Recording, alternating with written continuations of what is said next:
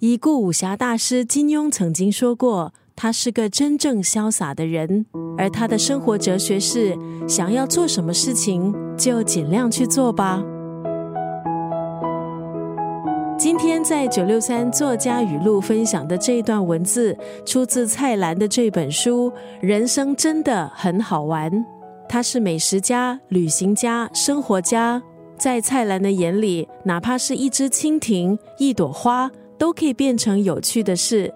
在这本书《人生真的很好玩》当中，蔡澜透过坦率、豁达、幽默的文字，分享他超过半个世纪的所见所闻，让你在忙碌的日子学着放慢步调，在玩乐中体验人生。书里特别收录蔡澜写给一书的十二封信，其他的篇幅分成五个不同的章节。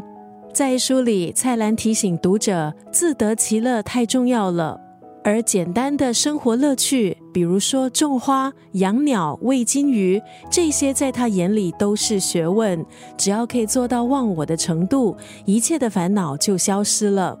偶尔放纵是好事，但是要放纵，蔡澜提醒，先要学会收拾，不会收拾就没有资格去放纵，把生活的品质提高。今天活得比昨天高兴，明天又活得比今天快乐，这对蔡澜来说就是人生的意义。今天在空中就要分享这本书《人生真的很好玩》当中的这一句话：有些事是注定的，既然明知反抗不了，烦恼来干什么呢？今天这句话出自蔡澜的文字作品《人生真的很好玩》。蔡澜的功力在于文字中的浅显哲理，把原本很复杂的事情困扰简单化，让读者不禁感叹：原来如此，不过如此。有些事是注定的，既然明知反抗不了，烦恼来干什么呢？